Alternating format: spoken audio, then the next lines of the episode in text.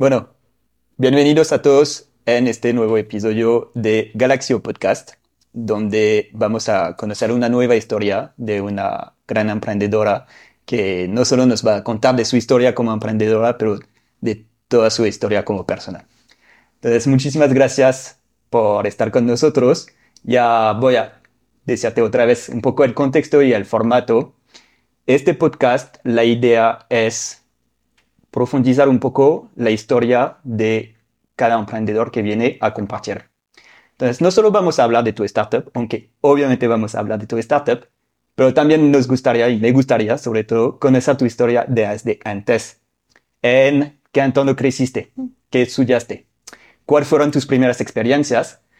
Obviamente que nos das los más detalles posibles de tu aventura como emprendedora, porque sabemos que pasan muchas cosas, ¿no?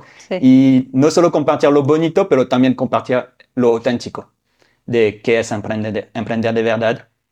Y luego me gustaría que también compartes un poco tu, tu visión del futuro, tu visión de la industria, tu visión del, del, ecosistema y cómo manejas tu vida personal con tu vida profesional. Okay. Entonces te dejo dar un poco de contexto sobre ti, presentarte y luego empezamos. Muchas gracias por la invitación. Me llamo Nomara. Actualmente soy cofundadora de una EdTech, es decir, una startup que mezcla temas de educación con tecnología y nos estamos especializando en temas de inteligencia artificial. Y digo, estamos especializándonos porque ha sido, como bien decías, todo un viaje con 17 pivotes y hoy en día, dos años después, en donde estamos parados es un software as a service y justamente hacia ese camino es donde creemos que puede haber una buena oportunidad de mercado.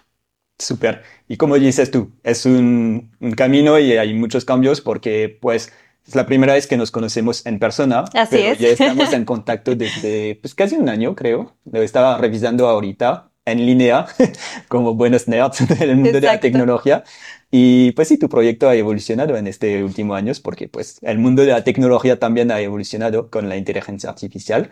Entonces va a ser muy, muy interesante saber todos estos cambios pero empezamos desde, desde el inicio. Estamos aquí en la Ciudad de México. Entonces, me gustaría que compartas con nosotros un poco en qué entorno creciste, ¿no? Em, un poco de tu infancia, ¿no? ¿Dónde creciste? Si, si naciste en la Ciudad de México, si naciste en otra ciudad. Y un poco cómo fue tu, tu relación con tus papás, en qué entorno familiar creciste, porque creo que eso también tiene un impacto sobre cómo uno se desarrolla como emprendedor. Entonces, eso me interesa que estamos por allá. Buenísimo, me encanta. Pues yo nací en una ciudad muy cerca de Ciudad de México que se llama Cuernavaca. Le ah, dicen la ciudad de la eterna primavera. Y de hecho, cuando les decía a mis amigos, no, yo soy de Cuernavaca, la verdad me molestaban porque decían, es prácticamente una extensión del DF. Entonces, ahí estuve toda mi vida, ahí nací, ahí crecí, eh, tocando un poco el tema acerca de mi familia, mi contexto, etcétera. Mis papás siempre han sido empresarios, ¿no? Creo que en esa época no era tan común el término emprendedor, aunque yo creo que el primer emprendedor que conocí definitivo sería mi papá, porque siempre se dedicó al mundo de las ventas y pasó desde seguros a comercializar divisas, a tener, eh, de hecho, la franquicia de Stream Makeover para México. Entonces, sí es alguien que admiro muchísimo y la verdad también mi mamá que todo el tiempo han hecho mancuerna en estos negocios y han podido ir creciendo, eh, la verdad, juntos.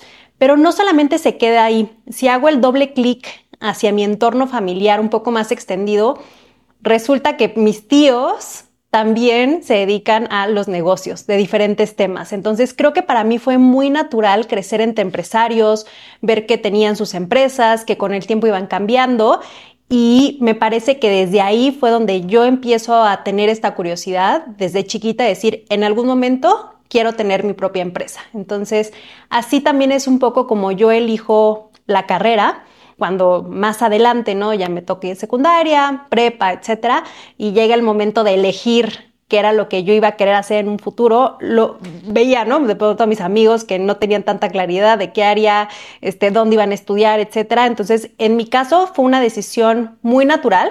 Sabía que quería estudiar administración porque quería tener una empresa en algún momento de mi vida.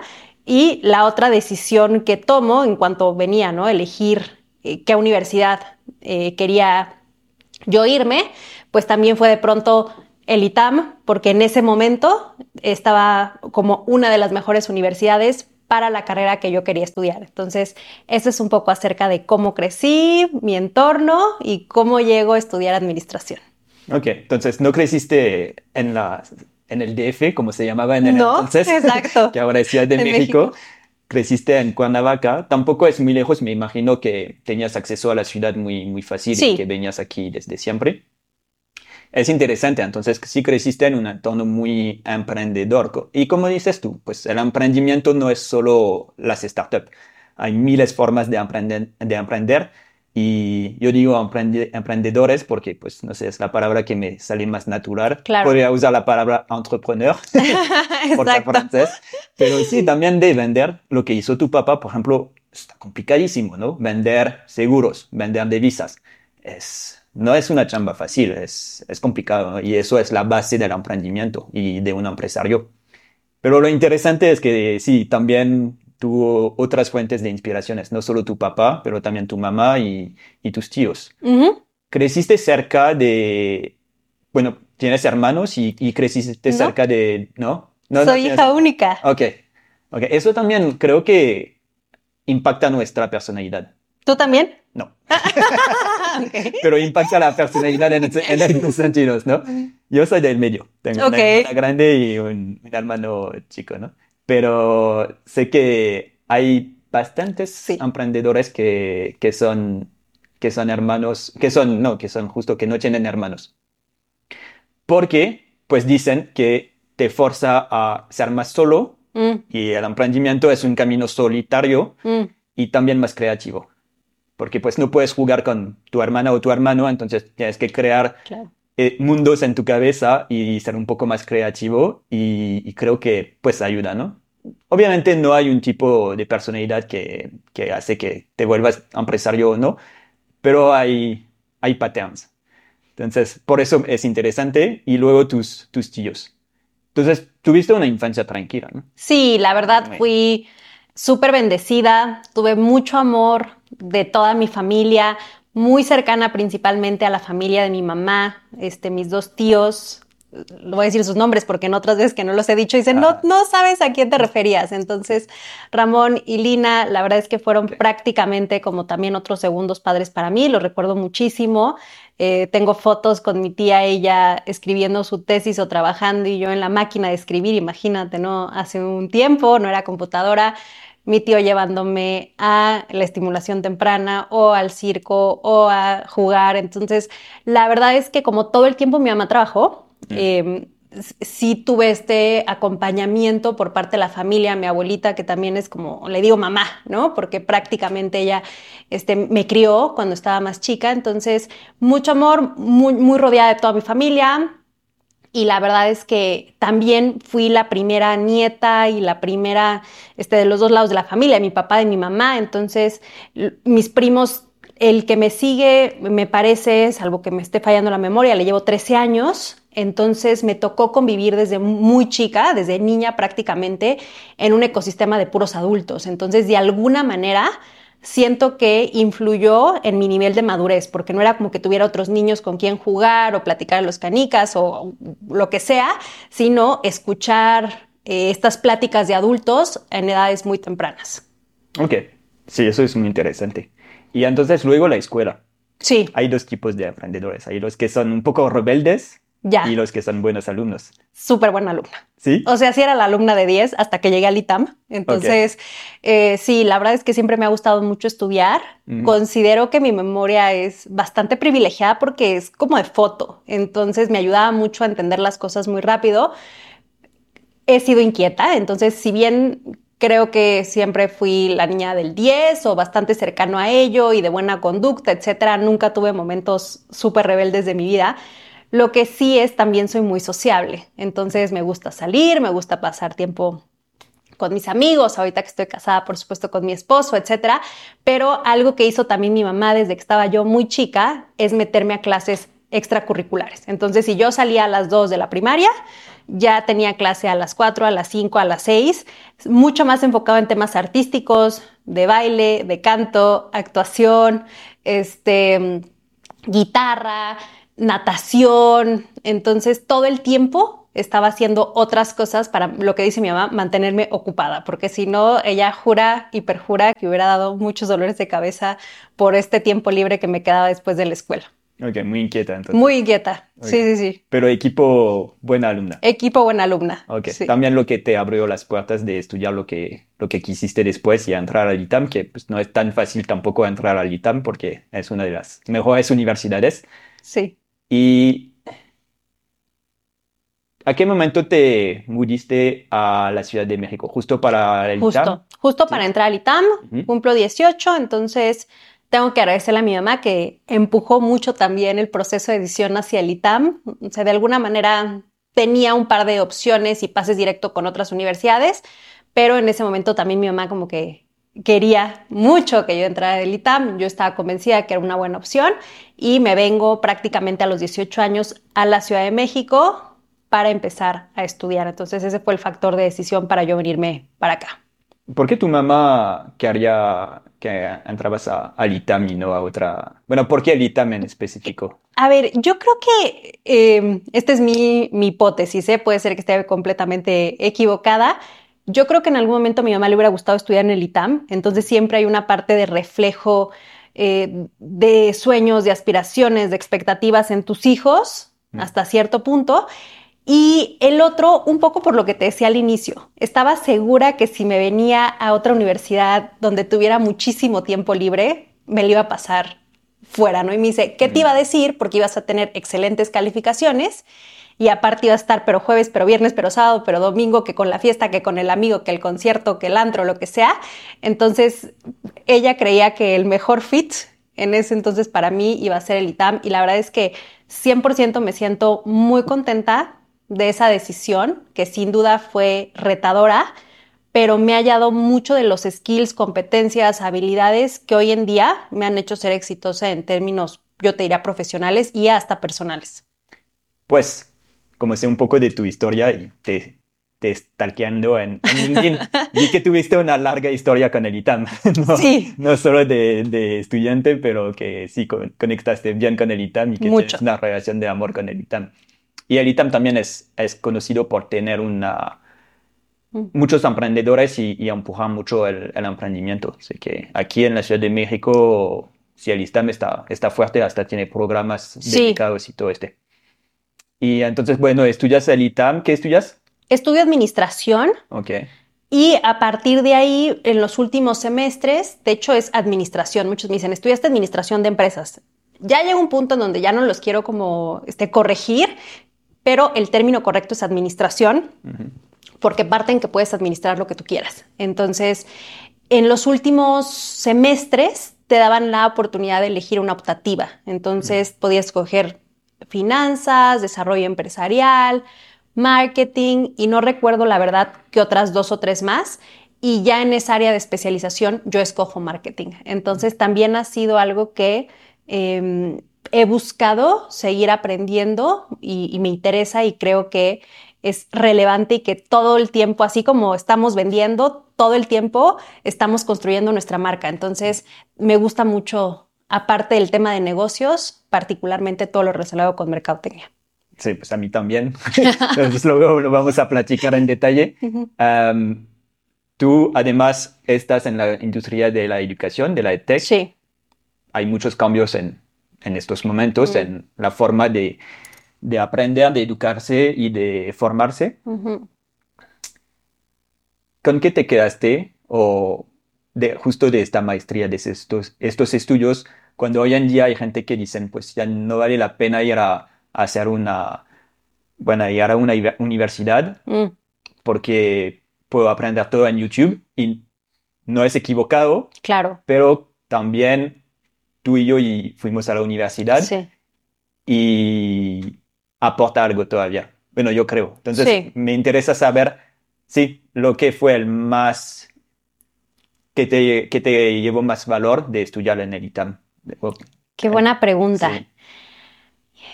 ¿Qué fue lo que más me dio valor?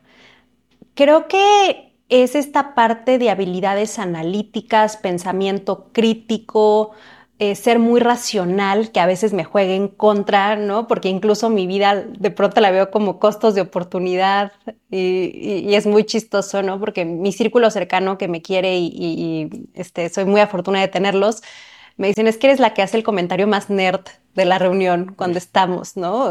Con amigas. Entonces, creo que esta formación de pensamiento es lo que me dejó el ITAM. Por otro lado, te diría que la resiliencia. O sea, sí el, fue duro, no fue fácil. Y justamente por eso te hace ser como muy, eh, vaya, como reponerte. Entonces fue entrar un poco lo que te contaba, ¿no? Yo venía a ser la niña de 10 en la prepa y cuadro de honor y llego al ITAM, primer examen 6. O sea, fue, fue, era duro adaptarte a estos cambios y así era con todo, ¿no? O sea, el ITAM me exigía más de lo que yo estaba acostumbrada porque estaba en una zona de confort donde estudiaba dos, tres horas, ya, perfecto, ¿no? Diez. Y aquí sí era como ir un paso más allá. Entonces, esta parte de no darme por vencida, de salir de mi zona de confort, de saber que puedo dar más, son de las principales cosas que dejó el ITAM en mi vida. Sí, yo siento que es mucho más cosas de así, que no son las principales que uno puede pensar que va a ser como, sí, voy a aprender de marketing, voy a aprender de finanzas. Eco 4. Este, pero al final no es lo que te quedas con más valor, al final es otras cosas. Y algo que también me gustó mucho es el sentido de comunidad que se hace. Entonces, la verdad es que cuando he llegado a trabajos y conozco a gente del ITAM, regularmente son súper abiertos. Eh, como hay un, sentido a lo mejor de pasamos lo mismo, nos mm. sufrió lo mismo, este, entendemos cómo fue nuestra experiencia ahí, que te hace de alguna manera generar estos vínculos que regularmente si puedes eh, ayudar a alguien o alguien te puede ayudar, genuinamente creo que se da, ¿no? Esta comunidad que también lo hace súper, súper, súper valioso. Incluso con otras generaciones, otras carreras, porque al final del día como sales desfasado y tu generación no es tu generación y tienes tronco común o generaciones muy chiquitas, eh, cuando ya sales al mercado laboral, independientemente de qué estudiaste, cuándo, etcétera, el simple hecho que hayas sido al ITAM creo que sí te da una comunidad también de apoyo muy padre. 100%. La comunidad es muy importante. Las comunidades son lo de hoy. En toda la vida. Entonces, crear comunidad siempre, siempre sirve y la universidad, como dices tú, es una buena forma de crear una comunidad que, que te va a seguir toda tu vida. Totalmente. Hasta yo lo veo. Todavía tengo contactos o aquí en la Ciudad de México hay, hay muchos franceses y hay franceses que pasaron por mi universidad en Francia, hicimos la misma en Francia, pero no de la misma generación. Y pues obviamente cuando conectamos, pues el, el hecho de que hicimos la misma universidad en Francia, pues crea, crea un vínculo más fuerte aquí en, en, México, al otro lado del mundo. Entonces sí es algo que te ayuda toda tu vida. Totalmente. Entonces, estudias, sí. ya la universidad es más complicado, sí. pero logras graduarte, me imagino. Sí. Trabajas más duro y sacas buenas notas. Exacto y luego te despiertas y emprendes o haces algo antes? No, totalmente hay toda una historia atrás. Ah, entonces, yo diría que una de las más divertidas o que a mí me gusta compartir es cómo empiezo en mi vocación hacia el ecosistema o el mundo emprendedor. Entonces, Fui avanzando en el ITAM, después de los primeros semestres que fueron los, más duros, logré, digamos, un punto de estabilizarme, de ya sentirme, no digamos cómoda, pero ya sabía que me iba a graduar del ITAM, cosa que cuando entras dices, a ver si lo logramos. Y eh, veo pegado un póster que decía, libera tu servicio social en Angel Ventures México para formar emprendedores, o algo así decía. Y en ese momento dije, perfecto, ¿no? O sea, es una gran oportunidad para que yo pueda empezar a ver cómo es el mundo del emprendimiento. No tenía idea que era Angel Ventures, no tenía mucha idea de muchas cosas. Eh, aplico, voy a esta reunión de, para saber ¿no? si tenía el fit con la empresa, etcétera. Y justamente mi horario estaba fatal. O sea, tenía clases, pero a las 7 pero de la mañana, pero a las 12 del día, pero a las 4, pero a las 6. Entonces, cuando llego en ese momento con la directora de proyectos y le comento que me interesaba muchísimo hacer mi servicio social con ellos, me dice, oye, es que tu horario está fatal. O sea, la verdad es que eh, las oficinas están en Polanco. De Polanco al ITAM, que es más o menos San Ángel, es, ¿qué te gustaría? Al menos 40 minutos de ida más 40 minutos de regreso eh, si tienes un, transporte o tu coche para moverte, si no sería mucho más. Me dice, no hay manera que puedas adaptar tus horarios a venir a la oficina. Entonces me dice, ¿por qué no aplicas el semestre que sigue? Entonces, pues eso fue tal cual lo que hice. Literalmente me enfoqué y puse toda mi energía en que pudiera tener un mejor horario el siguiente, el siguiente semestre y regresé a trabajar a Angel Ventures. Em, como contexto, Angel Ventures, su fundador es Hernán Fernández La Madrid, también que aprecio y quiero infinitamente. Y fue de los primeros en México, él se gradúa del ITAM, como, la comunidad, como estábamos hablando, hace su, su, maestría en MIT y regresa y bueno, en MIT se da cuenta que hay un ecosistema ya de inversión, ¿no? Que ya existían estas figuras que son los ángeles inversionistas, personas con alto capital que se dedican a invertir en negocios en etapas tempranas, y eso era absolutamente nuevo en México. Yo creo que era, te hablo a lo mejor del 2005, si no es que es eh, un poco más, más hacia los 2000, o sea, o sea, ahorita ya suena muy común el término inversionista ángel, emprendedor, ecosistema, aceleradoras, incubadoras, pero en ese momento no había un ecosistema desarrollado. Entonces, Hernán con lo que empieza son con desayunos en el club 51, si no mal recuerdo el nombre, donde juntaba emprendedores, entonces iban a pichar sus ideas a un desayuno y había estos, eh, déjame llamarle inversionistas, que estaban buscando proyectos en los cuales invertir. Entonces, así empieza Angel Ventures México y a mí lo que me tocaba eran junto con otros colegas, hacer las fichas o teasers de inversión de los proyectos. Entonces era eh, describir al emprendedor, la industria, el modelo de negocios, rondas de financiamiento, etcétera. Y ahí es cuando yo empiezo a trabajar en temas de emprendimiento. Ok, entonces entraste por el lado inversionista. Así es. Interesante. Sí. Pero súper temprano. Muy temprano. ¿Había fondos de inversión en, como los fondos que conocemos hoy en día, los VC? ¿Había estos fondos en México o todavía no?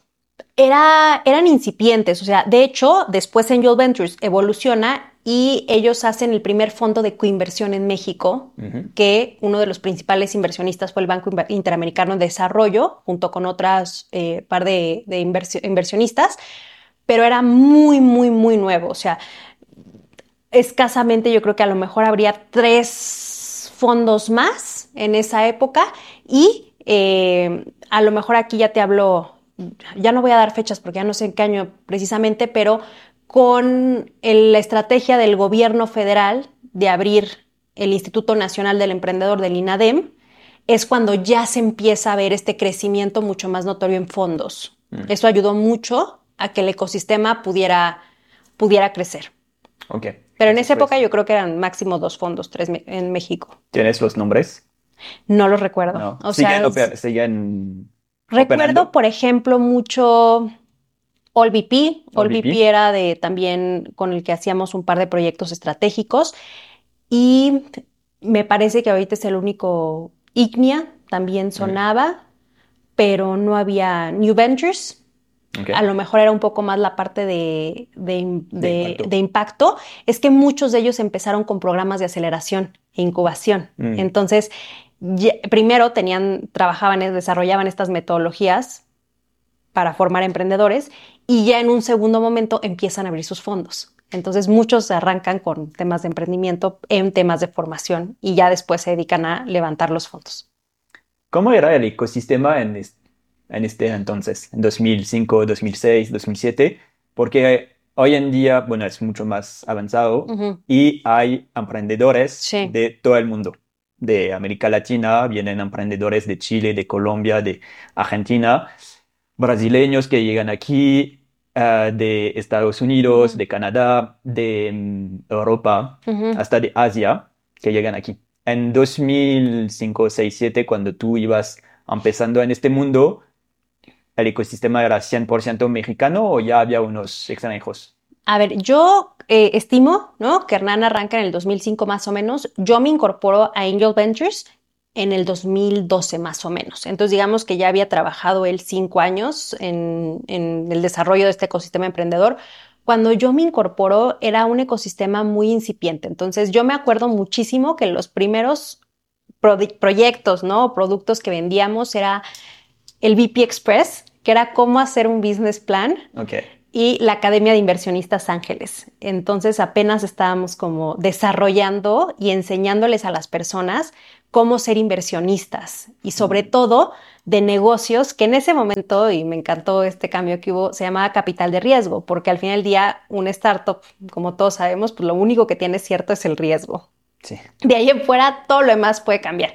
Y ahorita ya se cambió este término a capital emprendedor y me pareció, la verdad, muy lindo la manera de ponerlo para que no fuera cuando llegaras un inversionista, oye, ¿quieres meter tu dinero en capital de riesgo? Creo que ya de entrada habría como más resistencia. Entonces, cuando yo entro en el ecosistema emprendedor, había un par de esfuerzos. Me acuerdo mucho de Guaira, que es la aceleradora de eh, Telefónica, de New Ventures, de Startup México, que también salen eh, muchas de estas incubadoras y aceleradoras a partir de las aportaciones que hace el gobierno federal. O sea, sí se necesitaba inyectar capital, tanto del lado de los fondos como del lado de los emprendedores, para poder crecer lo que era en ese entonces el ecosistema.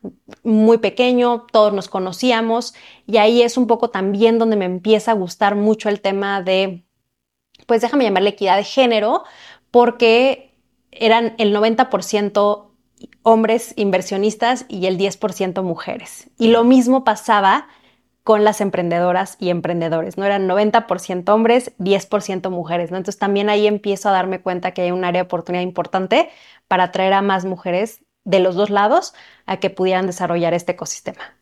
Seguro. Aquí estamos. y entonces empiezas a trabajar un poco con ellos durante tu servicio social. Exacto. Pero no entras con ellos luego, luego.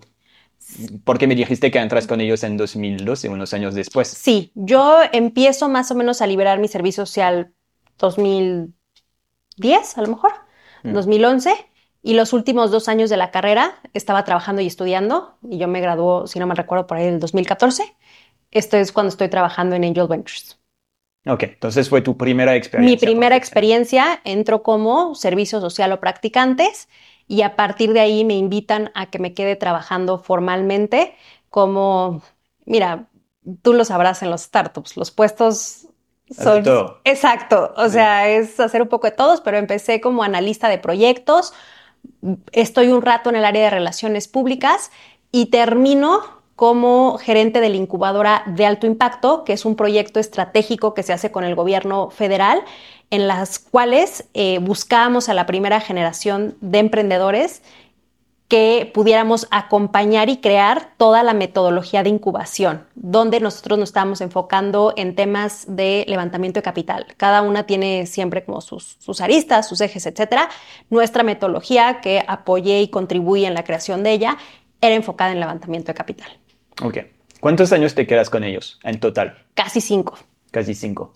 ¿Cómo evoluciona tu rol y Angel Venture? a ver, un poquito era lo que te contaba, ¿no? O sea, arranco como becaria, que era prácticamente hacer de todos. Después estoy un rato en la oficina de proyectos, después estoy un ratito en temas de comunicación, marketing, relaciones públicas. De hecho, me estoy acordando, hacíamos los primeros eventos que se llamaban Startup Drinks, donde la idea era que los emprendedores pudieran ir, eh, convivir, conocerse, etcétera.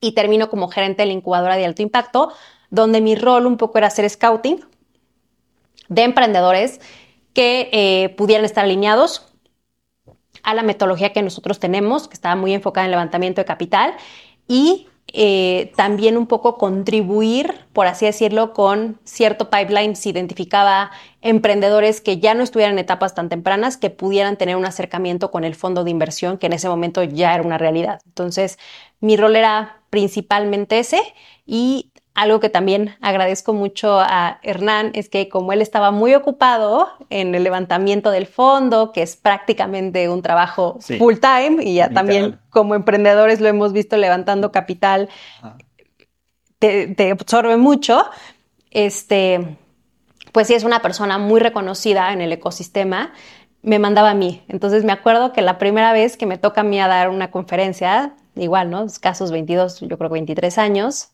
eh, me dice, oye, no, no voy a poder ir a una charla, ¿por qué no vas tú? Y yo, Hernán, ¿y qué quieres que diga? ¿No? O sea... ¿Hacer tú la charla? Sí. eh, lo que tú quieras, lo vas a hacer muy bien. Y yo, o sea, bueno, pero es que dame más contexto, o sea, te quieren ver a ti, o sea, el gap es enorme, ayúdame. No, no, pues, te ir muy bien. Y yo así como de, ok, entonces pues me tocó dar, me acuerdo perfecto, ¿no? Estuve preparando casi toda la noche ahí mi charla para que hiciera sentido, les gustara, me fue, me fue muy bien, la verdad. Eh, y fue eso también que me empujaba mucho. ¿De qué hablaste? Hablé de, sí, hablé del modelo de lienzo Canvas y de cómo... Cuéntanos. es una metodología de Osterwalder donde es, como yo lo veo, es la evolución del business plan, porque en un lienzo o en una hoja de negocios tienes nueve bloques, que son regularmente los principales que te tienes que enfocar cuando estás creando justo un modelo de negocios, que es em, tu segmento de clientes, actividades clave, recursos clave, ingresos, costos, propuesta de valor, alianzas. el único que creo que falta para tener un mapeo más completo es el de competencia y era pues justo que aprendieran cómo se construían estos modelos de negocio, porque algo que a mí también creo que me ha dejado mucho el emprendimiento es pues generar productos mínimos viable. Entonces, yo viniendo del tema de administración, pues los business plans eran 100, 120 hojas, súper largos, súper estáticos, con supuestos muy robustos. Salías al mercado, como todo mundo dice, todos somos millonarios en Excel. Mm. ¿Y qué, qué pasaba? Que el plan no iba como tú querías. Entonces, el Business Model Canvas, de una manera mucho más ágil y mucho más dinámica, lo que te permitía a ti era darle como un buen vistazo a tu, a tu negocio y empezarlo a ejecutar. Entonces, esa era la primera charla que yo di y también de pitch, de cómo presentar tu idea ante inversionistas. Ok, entonces desde 10 años están enseñando cómo hacer pitch. Sí. Vamos a echar chisme. A ver si tú estás en el mundo de, de, las startups desde tanto tiempo, seguramente en tus años en Angel Venture tuviste la oportunidad de conocer a unos emprendedores que hoy en día son muy exitosos y que en este entonces iban empezando, ¿no? Sí. Entonces, cuéntanos, ¿quién conociste?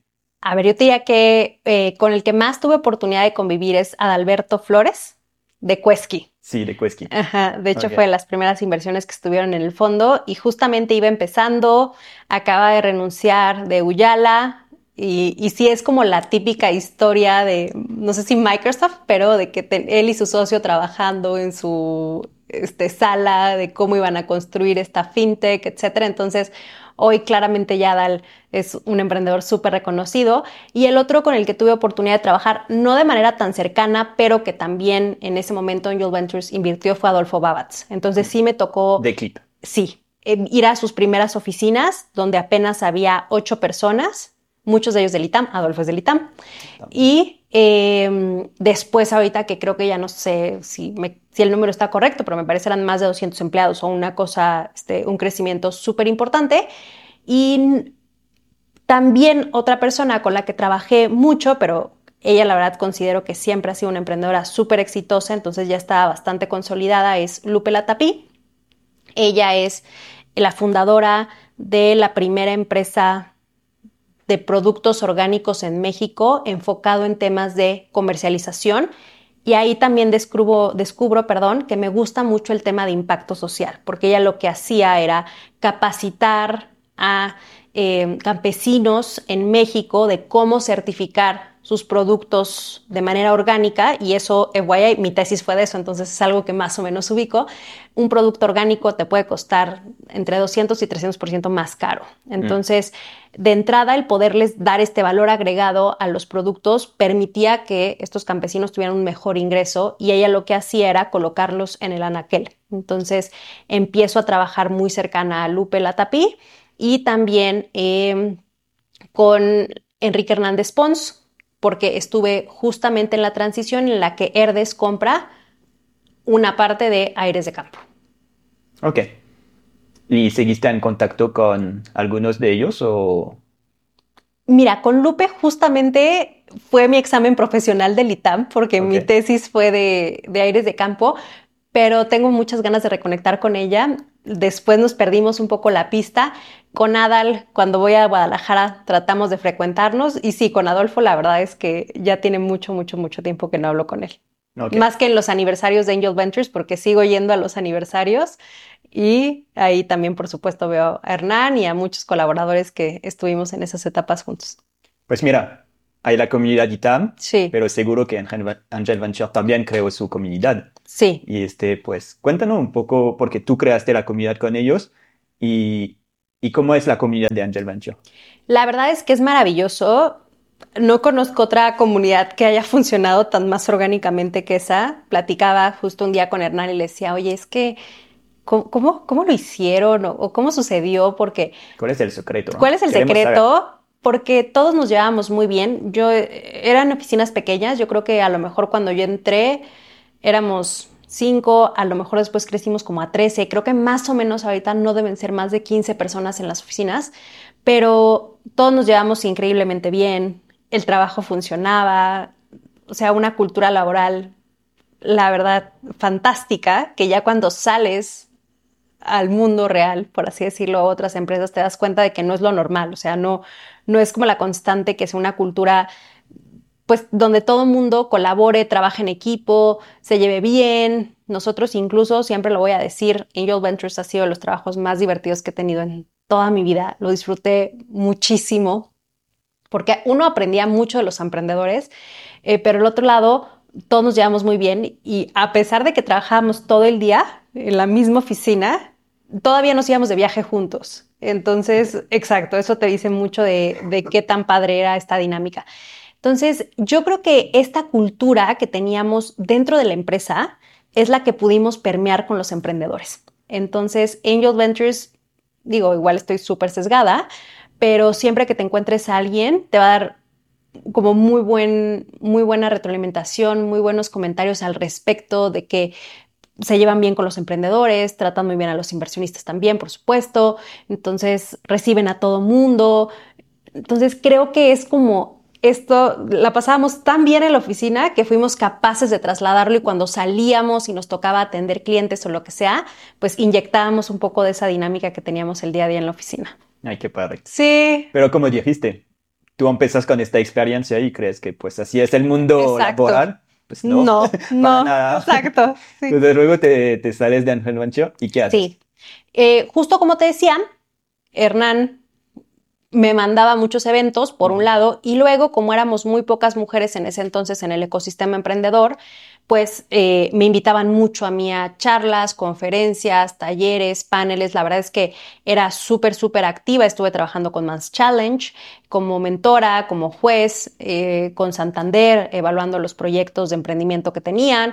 El gobierno federal en ese entonces me reconoce también como una promotora de este ecosistema, etcétera. Y una de las empresas, no empresas, este, organizaciones con las que colaboraba yo mucho era justamente el ITAM. Entonces me invitaban a dar clases, me invitaban a dar talleres de modelos de negocio, de pitch, etc. Y en ese momento estaba surgiendo el Centro de Emprendimiento del ITAM, que es el EPIC Lab. Y la directora en ese momento del EPIC, Daniela, junto con Víctor, me dicen, oye, ¿por qué no te vienes a ser la directora operativa del EPIC Lab? ¿no? Entonces, pues para mí era una oportunidad de crecimiento por un lado y por el otro me interesaba ya desde ese entonces entender un poco más de la tecnología. O sea, mi background está mucho más enfocado en temas de negocios, en marketing, etcétera. Y de tecnología, si bien pues me tocaba revisar los proyectos, etcétera, pues no era como que lo hubiera estudiado, tuviera bases, etcétera. Y el Epic Lab nace como un esfuerzo, conjunto de eh, ingenierías con administración. Entonces buscaban que los equipos tuvieran varias disciplinas, porque como ya lo sabemos, los equipos multidisciplinarios son los que tienen más probabilidad de sobrevivir, más retorno, etc. Entonces dije, es una gran oportunidad de empezar a entender un poquito más del tema de tecnología y decido moverme al Epic Lab. Ok. ¿Cuánto tiempo te quedas con ellos?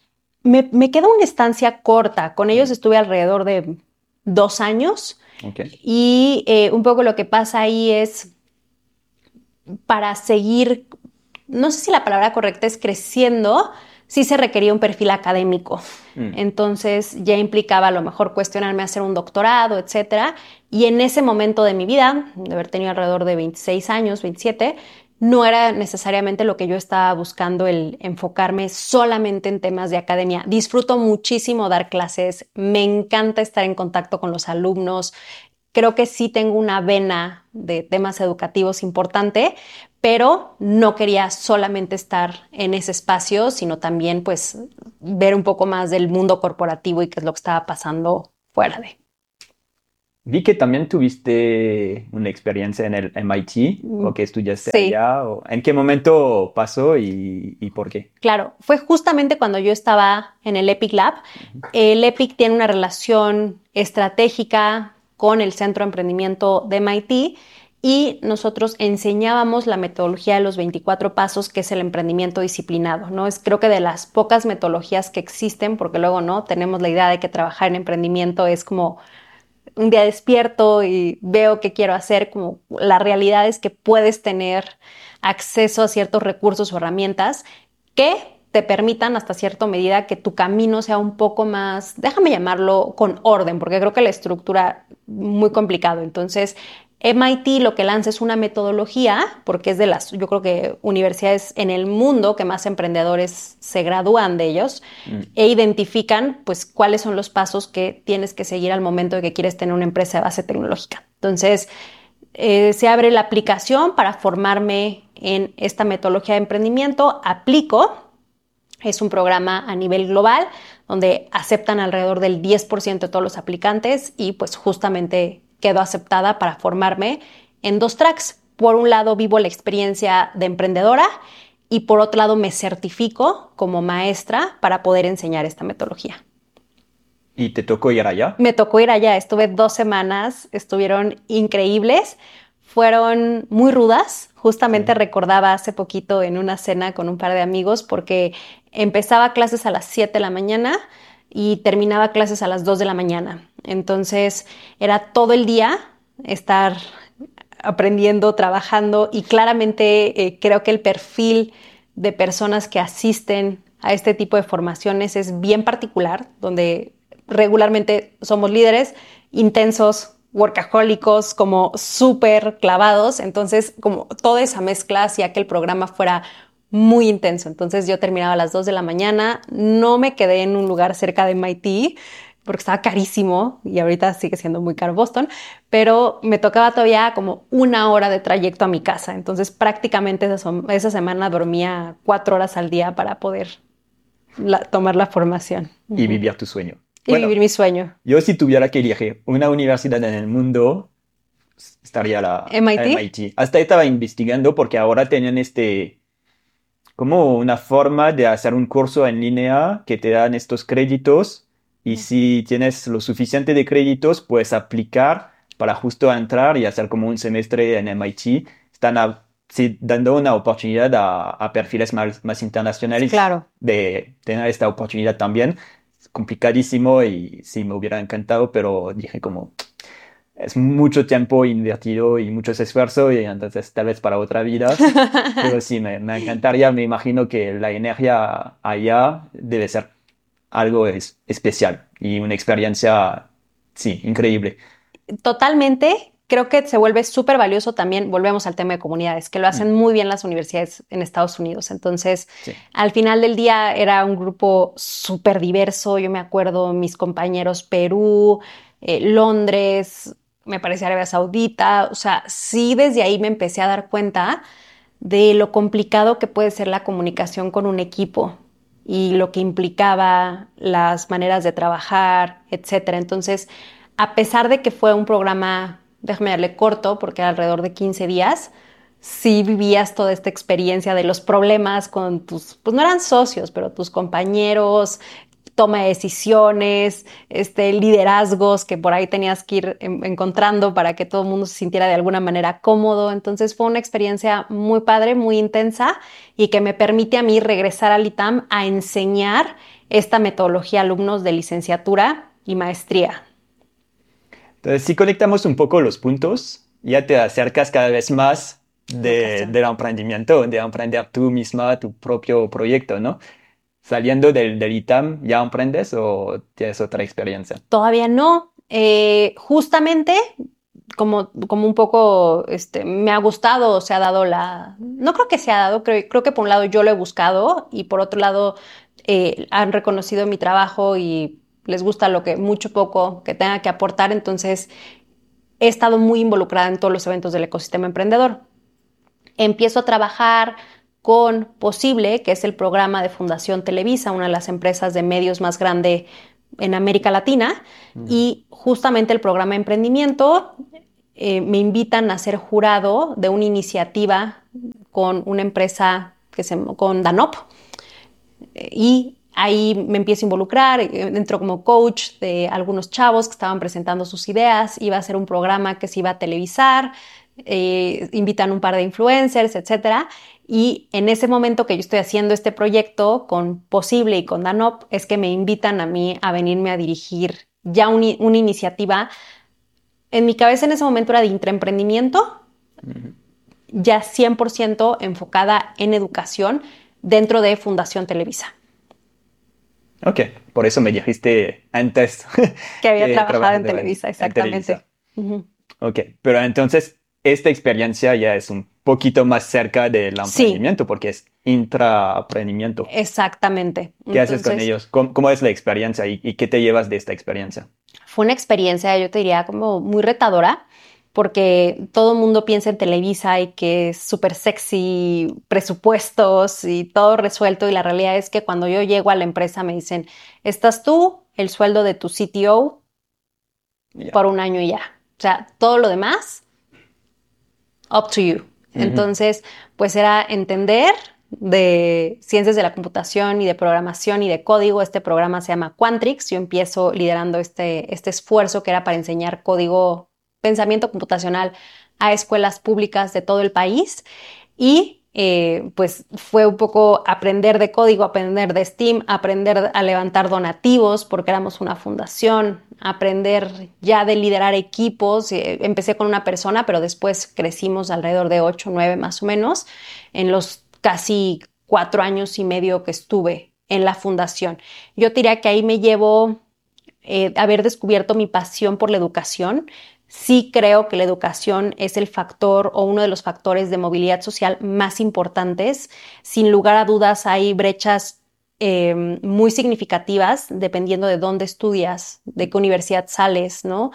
Y eh, poder de alguna manera apoyar a que este piso fuera un poco más parejo, nivelando en temas de educación básica, que los niños aprendieran temas relevantes para su futuro de empleabilidad, que a lo mejor en una escuela pública es súper obvio que están aprendiendo código, pero que ellos no necesariamente, eh, me, parece súper, súper, súper importante. Entonces, mi manera de aportar a que tengamos un mejor México, sí definitivo creo que es a través de la educación. Entonces, fue súper satisfactorio tener uno de los programas más grandes a nivel nacional, implementando ciencias de la computación.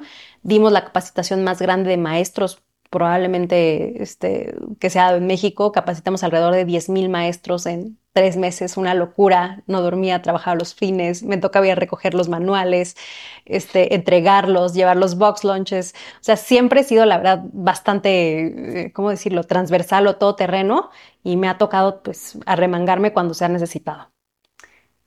¿Y desde ahí ya empiezas a tener la idea de tu, de tu startup? Sí, o sea, yo como te decía, desde que empiezo, ¿no? Estudié administración, yo ya tenía la, la, cosquillita, entonces sabía que en algún momento iba a poner una empresa, pero estaba, creía que era importante dos cosas. Por un lado, que fuera algo que me apasionara, porque creo que emprender te va a requerir muchísima pasión, energía y algo que genuinamente te levantes todas las mañanas y digas, está increíble lo que estoy construyendo.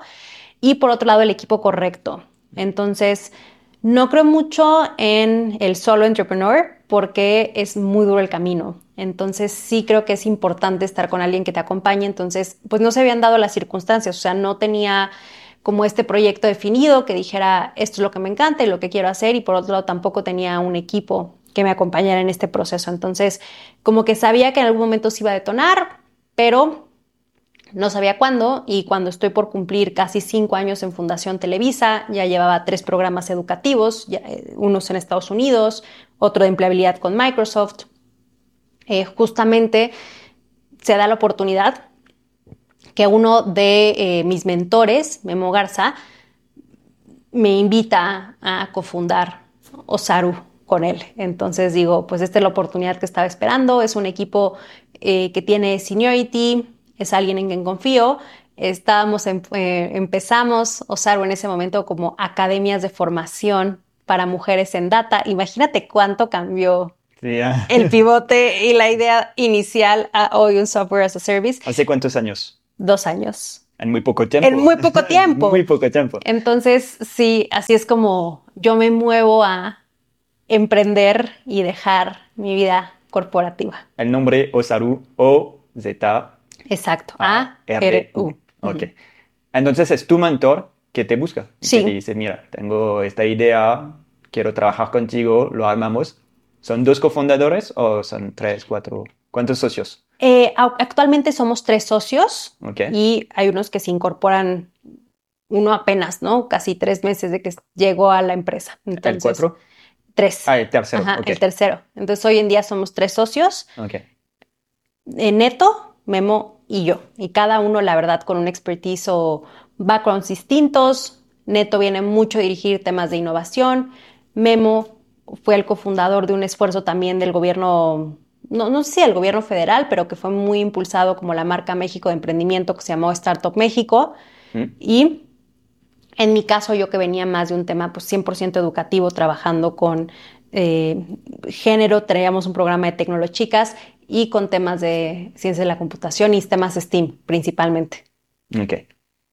¿Cuáles fueron tus miedos o tus dudas, o tal vez no tuviste, a emprender? Porque pues es, es un salto, ¿no? Es un salto de fe. Es un salto de fe. Obviamente lo hiciste pues bien acompañado porque Claro. ya tenías esta confianza con tu mentor y pues, el tema de elegir a sus cofundadores es clave. Clave.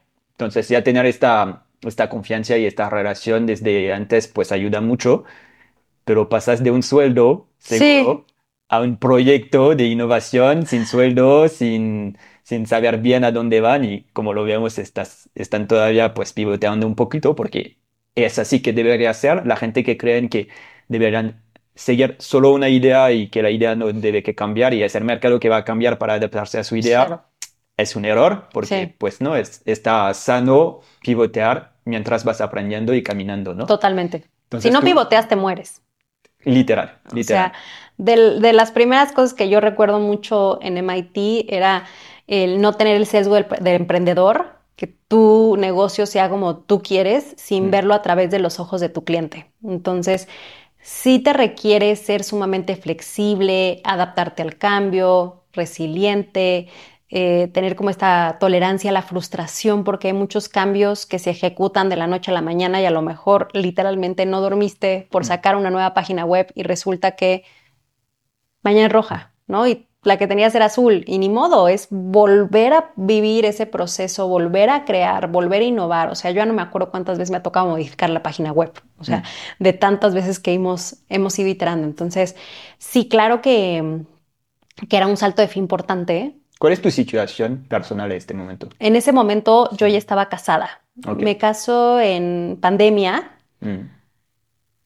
Sí, hoy es, estamos en 2023. Era 2020. 2020. De 2020, ok. más o menos, 2020, 2021. Y eh, pues se, se cruza un tema personal donde mi esposo está en Guadalajara y yo estaba en México. Entonces, por un lado, no había esta flexibilidad dentro de Televisa de poder estar en un esquema mucho más de flexible, por así decirlo.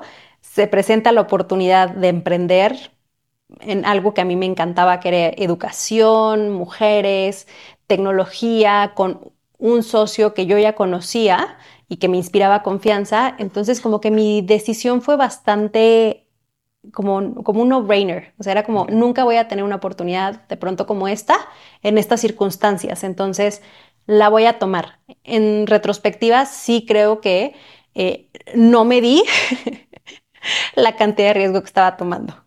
Creo que es mejor así, porque si no, no, no Exacto, no lo hubiera hecho nunca, Sí, probablemente. Nunca lo hubiéramos dicho. Sí, sí, ya sabes en todos los problemas y lo complicado que va a ser, Sí, creo que es mejor no saberlo antes. totalmente. O sea, y, yo, y eso que yo ya venía de trabajar con emprendedores, yo ya escuchaba, yo ya los veía, este, conocía la dinámica, pero ya llegar y tú emprender y tú estar al frente de algo es abismalmente distinto. Entonces, sí creo que mi viaje ha sido una montaña rusa de emociones donde creo que los picos y los valles son más fuertes que al menos mi experiencia en un corporativo, porque Mm. cuando estás feliz porque cerraste un cliente eres el más feliz, ¿no? O sea, te sientes el más picudo, le estás rompiendo, etcétera. Pero también los, los hoyos o los valles son súper complicados. Entonces, sí, eh, tensiones, hoy en día te diría que para mí los dos principales retos de una startup, que ya me los habían dicho, pero genuinamente mi- no minimizaba, pero no estaba tan consciente de ellos, es flujo efectivo, Mm. o sea, el trabajar con grandes empresas que usualmente son las que te pueden pagar un poco mejor, es 30, 60, 90, 180 días. Entonces el tema de flujo de efectivo es súper, súper importante, sobre todo si no traes una ronda de inversión relevante que a lo mejor te acompañe en los primeros años de, de operación de tu empresa. Y el segundo es el equipo. O sea, el equipo va a ser clave porque es cómo decidimos, cómo tomamos decisiones, cuáles son los valores que tenemos, este, qué, pasa cuando las cosas no van bien. O sea, cuando todo va increíble, todo fluye, pero cuando las cosas no, no van bien, sí es creo que cuando conoces a las personas. Entonces, ha sido un poco mi viaje y, y los aprendizajes y los retos que he tenido. ¿Qué dicen tus papás y tu esposo cuando llegas y les dicen, pues, Voy a emprender. voy a emprender? Ya. A ver, yo creo que este no me lo dijeron abiertamente mis papás, pero creo que sí fue de por, ¿no? O sea, pero a ver, me voy a remontar a, y perdón, luego soy un poco back and forth, pero de cuando entré a trabajar en Angel Ventures, mi mamá lo que me dice es, oye, ¿pero qué ganas de complicarte la vida? O sea, ¿por qué tienes que gastar dos horas y media de tu día en ir a una oficina?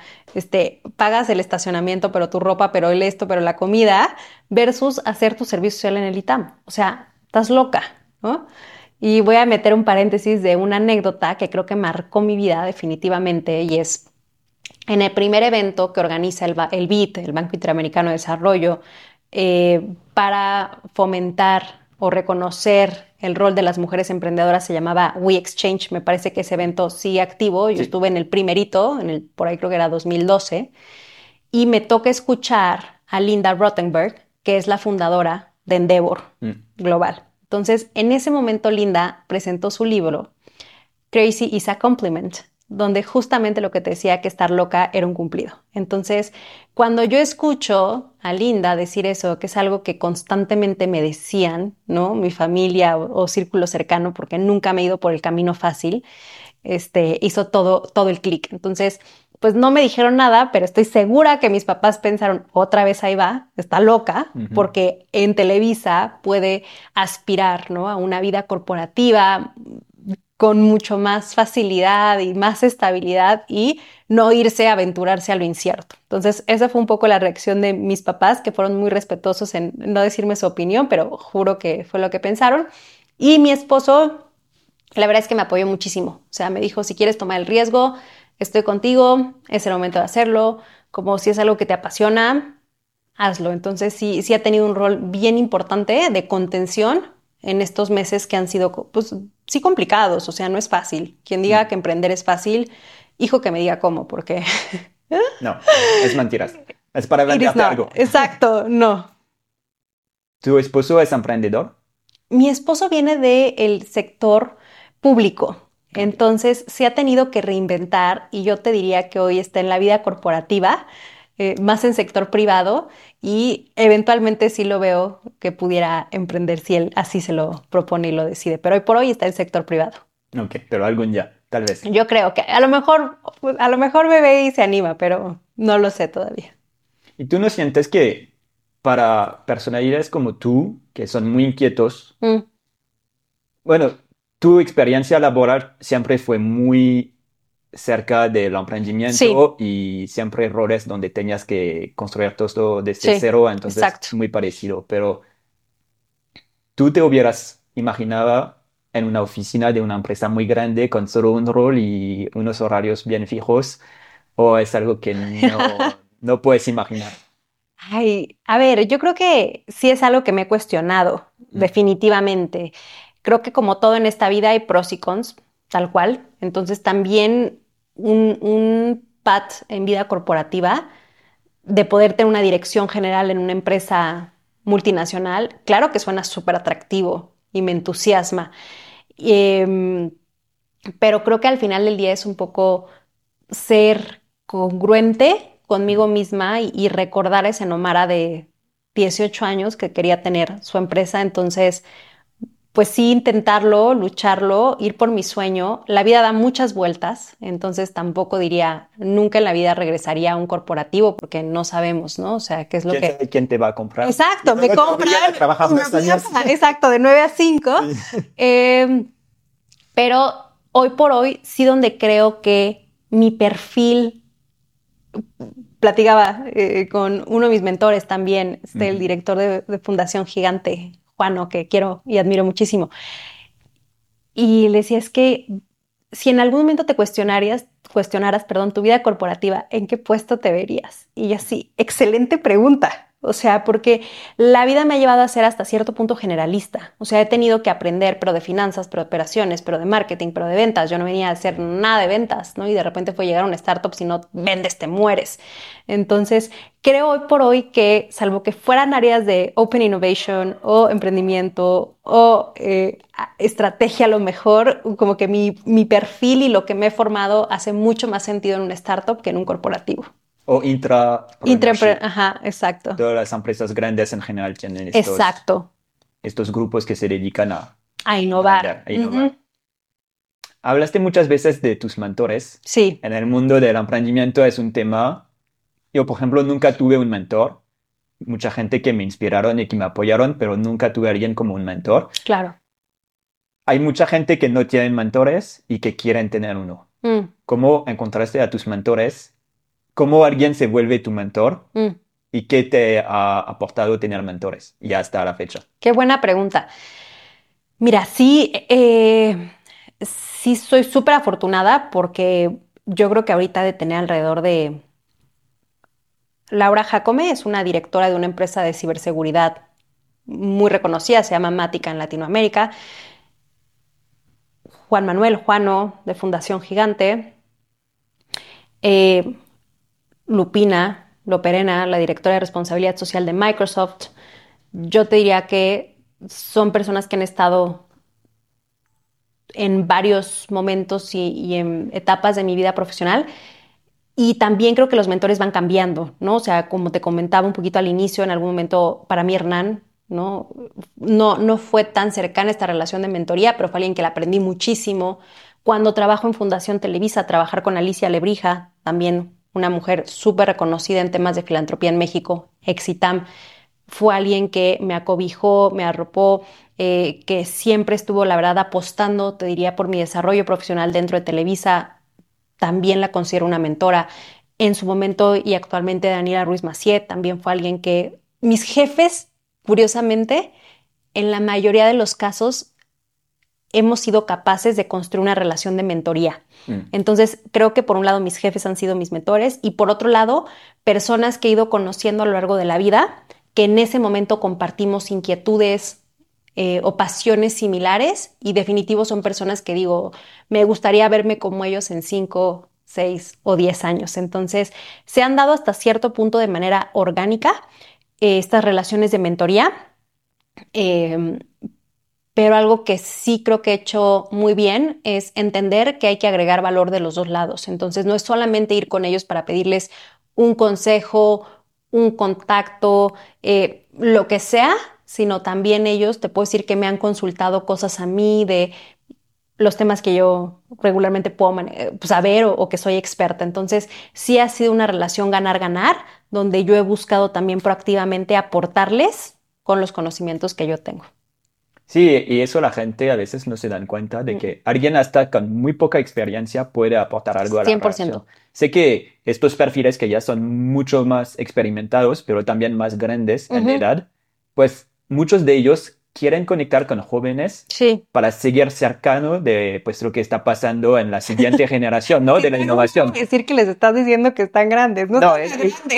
E- Ellos no, pero es algo que puedes aportar. Sí. ¿Sabes? Hasta porque a veces uno busca un mentor que es mucho más grande. Mm, Es ujú. como, ah, este mentor ya hizo su carrera Claro. y ahora ya se quiere dedicar a, a mentorear a, a gente, ¿no?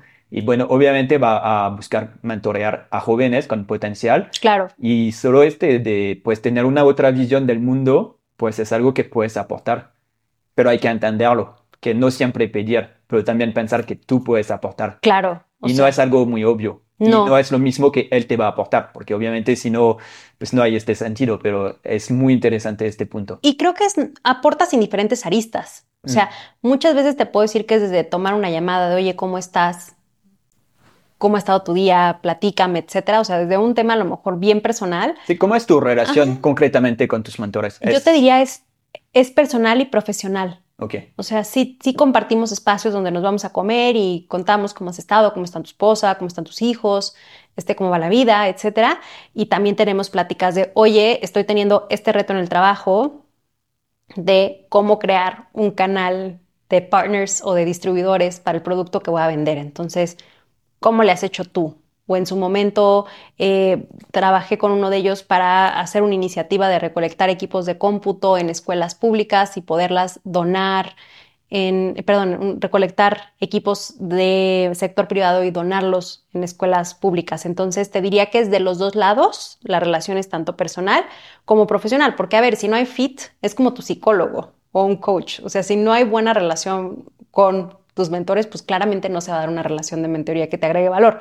Y un poquito, ahorita que mencionabas esto de las edades, yo también una idea que transformo es que un mentor es alguien que tiene que tener canas o ser súper experimentado o mucho mayor que yo. Em, es alguien que ya haya vivido el mismo reto por el que tú estás pasando. Entonces, ahí también yo creo que es una buena oportunidad, si estás buscando un mentor, es ser muy autocrítico de tu momento de vida, de tus retos personales y profesionales, entenderlos, a ver qué es lo que yo quiero resolver. Y algo que también fallamos mucho los emprendedores es el foco, ¿no? Porque de repente tantas cosas nos duelen que queremos resolver todo y es, me quiero enfocar en esto, ¿no? O sea, desarrollar un nuevo canal de e-commerce para vender mi producto. O sea, así de específico tiene que ser lo que estés buscando resolver y con base en eso voltearte a ver quién más ya lo hizo y acercarte. O sea, la verdad es que ahorita plataformas, y lo comentábamos, ¿no? Un poco informal al inicio de, de, de la grabación,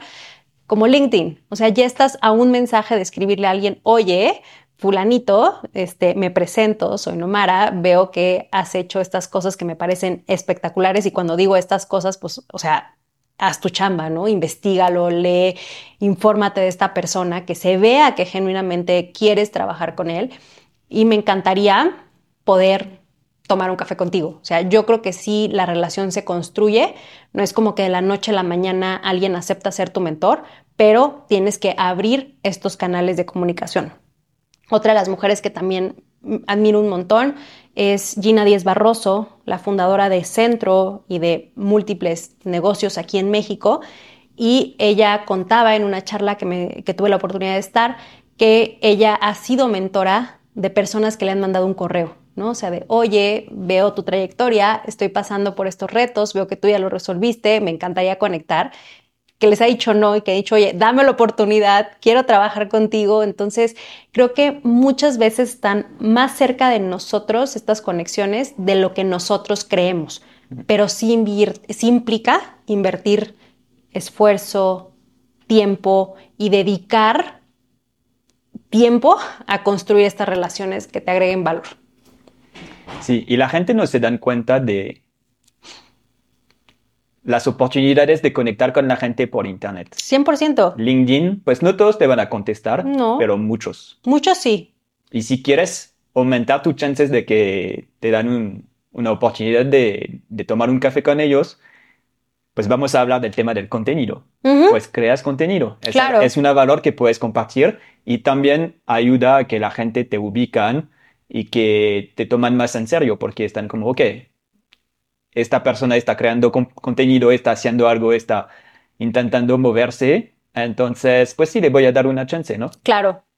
yo pues publico mucho en LinkedIn, creo contenido de otras formas con la newsletter, el podcast. Y, y empecé con un network de cero aquí en México, porque pues sí estudié aquí de intercambio en la Ibero, que me abrió un poco un, primer network, pero mm, nadie de, de, de ellos se, se, quedaron en el mundo de emprendimiento, entonces literal lo tuve que hacer desde cero y pues para mí es el, es el hack último, ¿no? Creas contenido y conectas con la gente y poco a poco pues vas a a desarrollar tu network y vas a tener acceso a más personas y a personas cada vez más interesantes. Claro. Y eso es un superpoder. Y, que fue un poco como nos conocimos. Pues sí, por una mezcla de network y de creación de contenido. Literal. nos hizo la introducción Jonathan, un amigo que conoció, que yo conocí por LinkedIn. Él me encontró por, por LinkedIn y es, es, es un es un güey que está muy bueno para justo hacer networking y conexiones. Es, el que me contactó. Nos fuimos por una chela y pues, luego me ayudó en, en mi newsletter y, luego nos conectó y hoy en día ya aquí estamos, ¿no? Claro. Eso está buenísimo. Bueno, ahora vamos a, a Osaru. La historia ya tenemos una idea un poco, pero ahora sí, cuéntanos más en detalles de que, pues, de cómo empezar, cuál es tu rol, cuáles fueron los pivots todos detalles, ¿no? Buenísimo.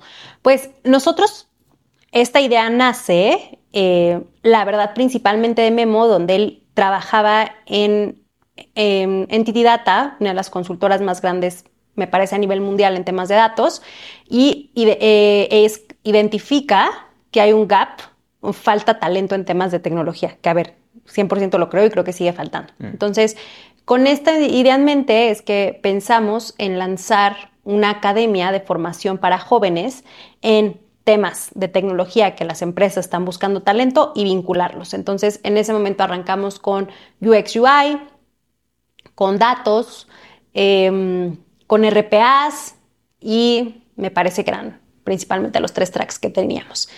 Y en ese momento ya es cuando empezamos y lanzamos nuestra primera generación eh, para nuestra aspiración era, veía hace poquito, ¿no? Los reportes, colocar a 5000 Ronins, les llamábamos Ronins, ¿no? En el primer año. Y pues así fue como un poco arrancamos, ¿no? Con esta idea de poder tener una academia de formación en temas de tecnología que le permitiera a jóvenes tener oportunidades en temas de empleo y queríamos meter una vertical muy fuerte en temas de género porque veíamos que si el gap o sea, si bien faltan posiciones en tecnología, si haces el Zoom, pues es aún más el número de mujeres que, que faltan. Entonces, pues la verdad es que empezamos él y yo, me acuerdo que estamos en un coworking. Solo los dos. Ajá. Ok. Donde las juntas eran pues idear, pensar, cómo entender, cómo íbamos a construir, etcétera. Pero pues también muy ágiles en la ejecución. Entonces, pues necesitamos empezar a, a vender, pero a reclutar a los chavos, etcétera. Después me parece se agrega una, una colega más, Wendy ya somos tres y pues ahí empezamos como a tratar de, de, hacer que esto funcionara, que tuviera pies y cabeza y eventualmente se empiezan a incorporar un par de perfiles. Creo que de pronto ahí fue de los primeros errores que te diría que siento que tuvimos porque empezamos a crecer más rápido de, eh, del volumen de ventas que necesitamos para tener esa operación. Entonces... ¿Cuánto tiempo se demoraron antes de hacer la primera venta? me parece como tres meses. Ok. O sea, fue relativamente rápida. ¿Cuál fue el primer producto? El primer producto que vendimos, que me acuerdo, era una academia de formación para el gobierno de Guanajuato para formar a 30 mujeres en habilidades blandas. Entonces, ellas ya estaban recibiendo o ya tenían posiciones en temas de tecnología, pero eh, faltaba esta formación en habilidades blandas que regularmente te piden para avanzar hacia ciertos niveles gerenciales o directivos. Entonces, ese fue el primer proyecto que cerramos y a la par estábamos reclutando en universidades a los jóvenes para que eh, formaran parte de nuestras academias analíticas. Algo que me llamó muchísimo la atención es, nosotros queríamos reclutar a mujeres, ¿no? Entonces, dentro de mis responsabilidades que estaban marketing y ventas, en algo que englobamos como growth, que creo que sigue evolucionando y, para ser honesta, creo que mi rol es mucho más transversal que solo growth. Em, lanzamos un comunicado y puestos en LinkedIn, etcétera, donde decía buscamos reclutar mujeres para formación con becas al 100%.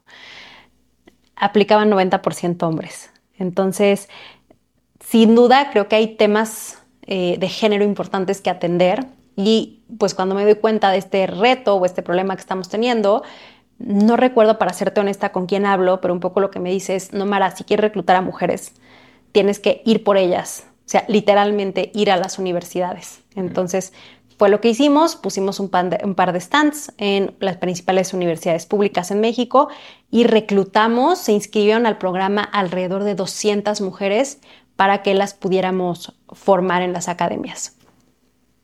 ¿Levantaron capital? En ese momento no. Empezamos... Capital propio. Capital propio, un par de ahorros, este, muy enfocados también en tema de bootstrapping y ventas, etcétera. Pero ya fue más avanzando que sí logramos un par de inversionistas ángeles con tickets pequeños, pero sí logramos levantar una, una ronda de inversionistas ángeles. ¿Por qué no empiezan desde el inicio con primero levantar dinero y luego desarrollar el producto? Porque con tu historia, como tú ya tenías todos los contactos, pues hay muchos que toman este camino de que pues ya trabajan en un fondo, ya tengo todos los contactos, entonces pues mejor voy a hacer un, PowerPoint, voy a pichar a mis amigos, dan un poco de, dinero y con este dinero arranco MVP. Yo creo que hubiera sido lo, inteligente, ¿no? Hacerlo así, pero no, fue como un poco la adrenalina de ya, vamos a arrancar, este, ya hay un PowerPoint, hay ciertos ahorros, de las ventas seguramente nos permitirán irnos bootstrapeando.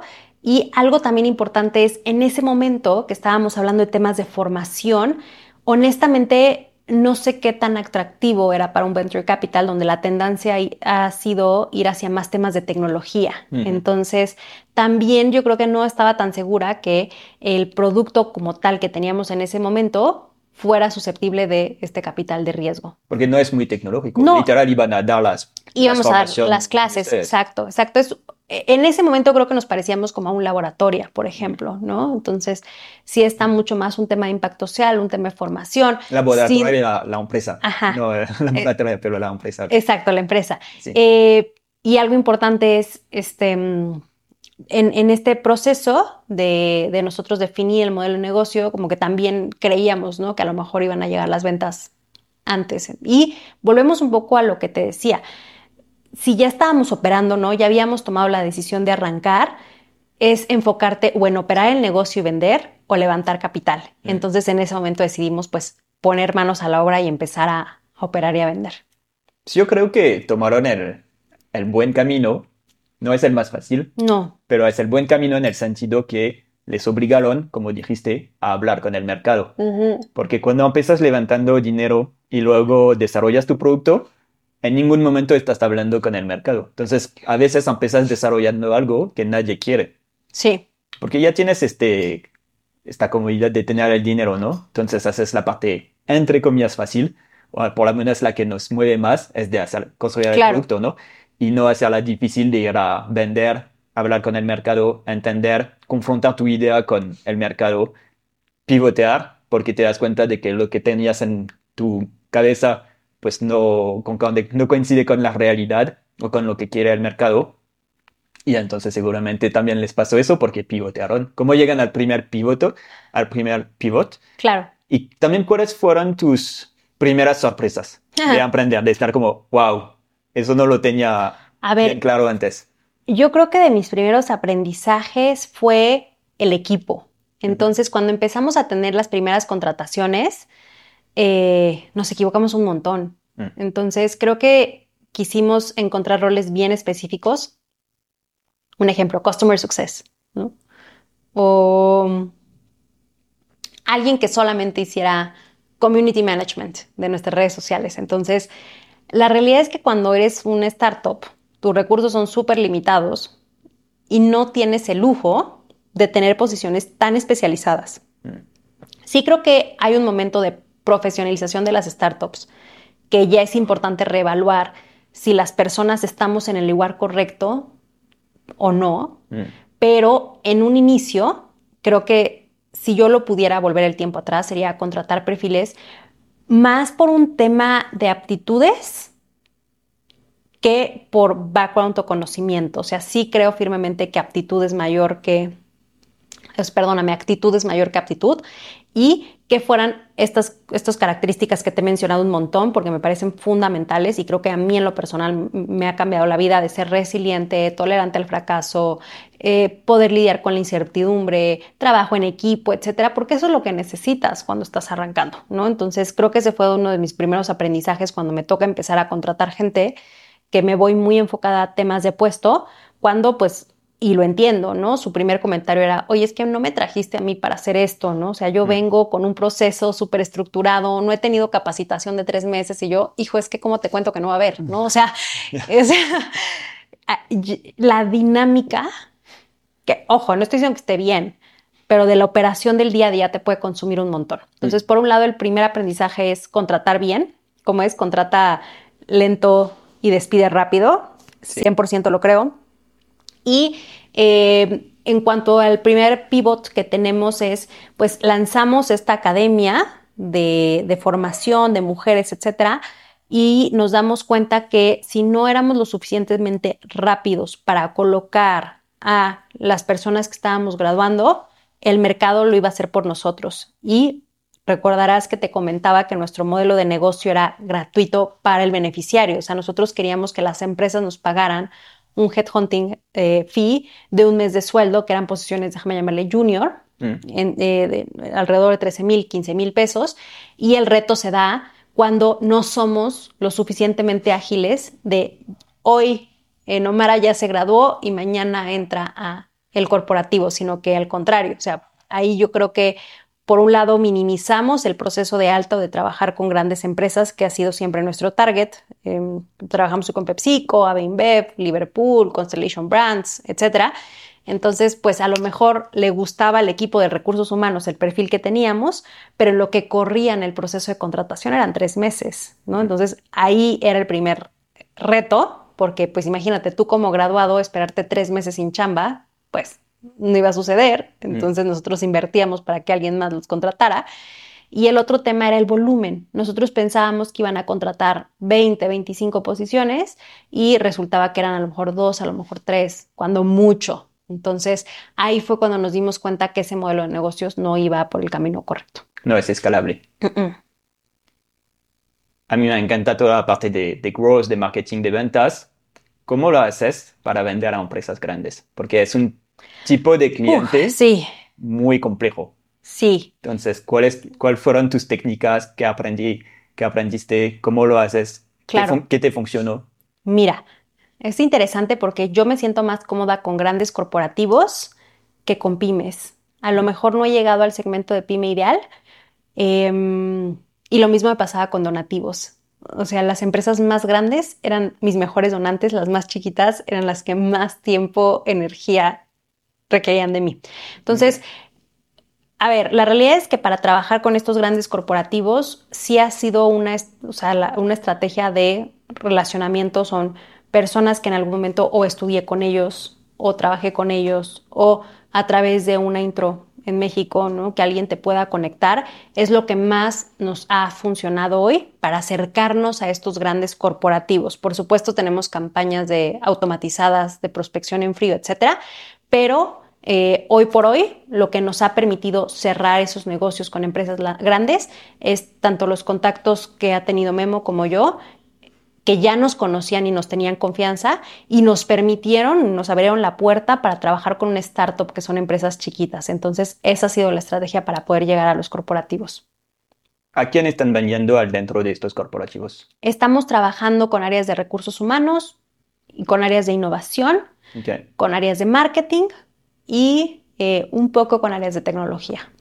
Ok. Y entonces, afuera de estos contactos, que obviamente es la mayoría de, de, lo, que, de lo que funcionó, pero me comentaste si de hacer como campañas de prospección en, frío. prospección en frío. ¿Eso funciona o más o menos qué tanto, qué porcentaje de, de tus leads, por ejemplo, llegan desde este canal? Mm, Mira, a lo mejor en, porcentaje puede ser que es una buena estrategia. O sea, sí creo que todavía no estamos en el lugar adecuado y que podemos aprender muchísimo de prospección en frío desde el largo de los correos, pero los títulos. ¿Lo haces tú? lo hago yo con alguien más del equipo. Ok. Este, desde tema de mensajes clave, poder entender y tener mucho más segmentada nuestra base de datos. Entonces, creo que por un lado es una, una herramienta que sirve, que todavía no tenemos los skills y las competencias adecuadas para poderlo explotar al máximo. Entonces, desde nuestra experiencia, que ha sido aprender sobre la marcha sin tomar a lo mejor un curso o algo muy sofisticado al respecto, sino a prueba y error, eh, en volumen han sido buenos los leads, eh, es decir, a lo mejor un 10% de, de leads vienen a través de ese canal, pero en temas de ventas no representan un volumen importante. O sea, sigue siendo el canal de B2B, que es a través de un Key Account Manager que va, que visita al director, se sienta, le presenta con atención 100% personalizada. Hoy es lo que más, más nos ha ayudado. Y la estrategia un poco que creo que pudiera hacer sentido para nosotros es crecer dentro de las empresas con las que ya estamos trabajando, que al final del día tienen 4.000, 5.000 o 6.000 usuarios, colaboradores, perdón, o más. ¿Probaron otros canales de adquisición, como creación de contenido o campañas pagadas? tratamos con creación de contenido. La realidad es que por el tema de, equipo y de recursos, tú lo has vivido en primera mano. Crear contenido te requiere tiempo, ¿no? Te requiere pensar, te requiere agregar valor, o sea, para que no sea el típico post de compra mi producto ahora y mete tu tarjeta, ¿no? Hay un tema de sensibilización, hay un tema de awareness, hay un tema, ¿no? De que te conozcan, de generar confianza, generar engagement, etcétera. Entonces, creo que no nos hemos dado a la tarea de desarrollar contenido como debe ser, ¿no? O sea, que al final del día es explorar nuevos, nuevos eh, tipos de formatos, trabajamos un ratito un tema de un blog, postear más seguido. Y la otra es como nuestro producto cambió tantas veces y tan rápido, entonces también era como hablar de cosas nuevas todo el tiempo. Mm. Eh, entonces fue un poco, pues a ver, hoy que nos está dejando eh, mayor cantidad de leads y mayor volumen del negocio, B2B, explotemos esa línea a través de que ya podemos llegar o nos conocen, pero eventualmente sí es importante que volvamos a generar contenido. Hoy creo que ya estamos en un momento más estable de la empresa, pero un poquito hablando de estos pivotes, pues te decía, arrancamos con estas academias de formación, después arrancamos con academias analíticas de datos, que era para formar a colaboradores en tomas de decisiones en datos. eh, es decir, que no solamente en las áreas técnicas se tomaran estas decisiones, sino genuinamente hubiera técnica y método atrás. Después pasamos por headhunting, ¿no? Después pagamos por programas de becarios. Después pasamos por desarrollar este chatbot, que empezó como un chatbot que era Yoriki. Hasta hoy ya Yoriki eh, tiene, por así decirlo, personalidad propia y queremos y sabemos dónde es donde está agregando más valor. O sea, Yoriki nace como un complemento de las academias analíticas donde decimos, oye, imagínate que tienes una duda y pues quieres hacérsela a alguien. Pues, pregúntale a Yoriki, tu mejor amigo en el trabajo, ¿no? Entonces empezamos así con este ch- chatbot que vivía en WhatsApp y eventualmente, escuchando a nuestros clientes, nos dicen, oye, es que eres muy bueno enseñando datos, eh, pero al final del día, volvemos, las áreas de datos en México no son necesariamente muy grandes, o sea, todavía se tiene que desarrollar muchísimo esta cultura de toma de decisiones basadas en datos. Mm. Pero pues yo ya tengo un montón de cosas que quiero enseñarles a mis colaboradores con mis políticas, con mis manuales, con mis procedimientos, y es ahí donde descubrimos que Yoriki puede eh, ser un aliado en temas de soporte con estas funcionalidades que nosotros llamamos de chatear con documentos. Entonces, que puedan las empresas interactuar, preguntar, consultar toda la cantidad de información que ellos tienen en lenguaje natural, que es como estamos hablando ahorita tú y yo, de manera muy conveniente vía WhatsApp, que tiene un nivel de penetración altísimo en México. Platicaba En hace poco, ¿no? Con un amigo que, que se dedica a temas de ventas en Estados Unidos y me decía, no, Mar, aquí cero. O sea, si no tienes la versión web, ni me busques. Entonces le dije, va, qué interesante aprendizaje. eh, que eh, nosotros nos damos cuenta que Yoriki en la modalidad de soporte a través de WhatsApp puede ser un producto que se venda como standalone y no como parte de las academias analíticas. Entonces ahora se enfocan al 100% En Yoriki, en Yoriki. Que va a ser un modelo SaaS, exactamente, 100%. 100%. Ujú. Y entonces ahí, bueno, primero, por curiosidad propia, ¿Por qué no funcionó la parte de headhunting? Porque es un mercado grande y hay muchos que hacen mucho dinero con el headhunting. Uh, lo probaron y ¿por qué no se clavaron en este? ¿Por qué lo dejaron? Mira, lo que nos pasó, y, y piensa que fuimos bien experimentales. O sea, aquí la verdad es que creo que mucho de, del ADN de los founders es de tomar mucha acción y ejecutar y si no, y no funciona, cambia, cambia, cambia. Entonces, ¿a qué voy con esto? Ahí sí ninguno veníamos de hacer headhunting. Entonces, fue otra vez aprender, entender. Y las primeras negociaciones que tuvimos, nosotros no cobrábamos, eh, por así decirlo, un headhunting previo para aperturar la vacante. Entonces, lo que muchas veces pasaba es que invertíamos dos, tres meses en buscar a un candidato y o se cerraba la, la posición en la empresa y no habíamos cobrado algo o ya tenían otro candidato porque no teníamos exclusividad. Entonces, creo que también el modelo de negocios no lo teníamos tan pulido para el tema de headhunting. Ok, entonces falta de, entendimiento de cómo funciona la industria y el, negocio. Claro, y también un poco como reevaluar hacia dónde queríamos enfocarnos. Entonces, sí creíamos que la naturaleza de la empresa iba hacia más temas de educación y tecnología y no necesariamente un tema de headhunting. ¿Y cómo hicieron este cambio hacia un producto aún más tecnológico, porque ahora ya se necesita otras habilidades para desarrollar el producto. Yo creo que empieza con las academias analíticas, donde ahí como funcionaba era también un modelo, déjame llamarle hasta cierto punto tradicional, donde em, teníamos un metaverso este espacio virtual donde podías entrar con tus colaboradores y tomabas clases, metíamos concursos, eh, teníamos por supuesto una serie de expertos. Ahí ya nos clavamos muchísimo en tema de datos y teníamos a este chatbot que pudieras consultar. O sea, siempre hemos tenido claro y creo que a todos hoy en día los tres founders nos gusta el tema de educación y tecnología, que no hay manera en que escales si solamente tienes un profesor que dé las clases. Mm. Entonces, fue así como que empezamos a escribir, oye, si tenemos un chatbot y entonces pueden consultar, y si aparte eh, no sé, a través de ellos les podemos mandar contenido. Está comprobado que cada vez leemos menos, que nuestro spam de atención es mucho menor. Podemos probar otro tipo de formatos de aprendizaje que nosotros llamamos rapid learning. Pues vamos hacia ese camino, ¿no? Entonces fue donde empezamos a, entender que Yoriki podría funcionar como un stand eh, alone, o sea, un producto solo y que no formara parte de la academia analítica. Entonces, a partir de que empezamos como a hablar con los clientes y nos dicen, ay, es que no tenemos tiempo, no queremos tomar formaciones de 40 horas, si tengo una duda necesito que me la resuelvan en este momento, fue que hicimos como el aha moment de que Yoriki pudiera ser eh, ese producto que los clientes sí estaban dispuestos a pagar por ello. ¿Tú crees que ya encontraron su famoso product market fit?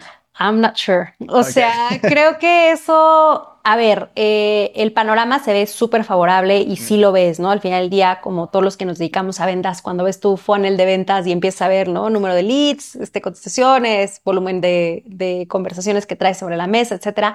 Sin duda se ve un escenario mucho más favorable que con otros modelos de negocio que estábamos teniendo. Eh, no sé si todavía ya estamos en el momento ideal. Creo que va a ser un tema de iteración continua y de agregar nuevas funcionalidades al producto y seguir hablando con nuestros clientes, pero definitivo creo que vamos por un muy buen camino. Ok, está perfecto para hacer la transición hacia la última parte de, la plática. ¿Cómo ves el, el, futuro? ¿Cuáles son sus planes para, para su startup? Pues mira, nos encantaría poder abrir oficinas en otros países. O sea, sí, eventualmente. oh, claro. vamos.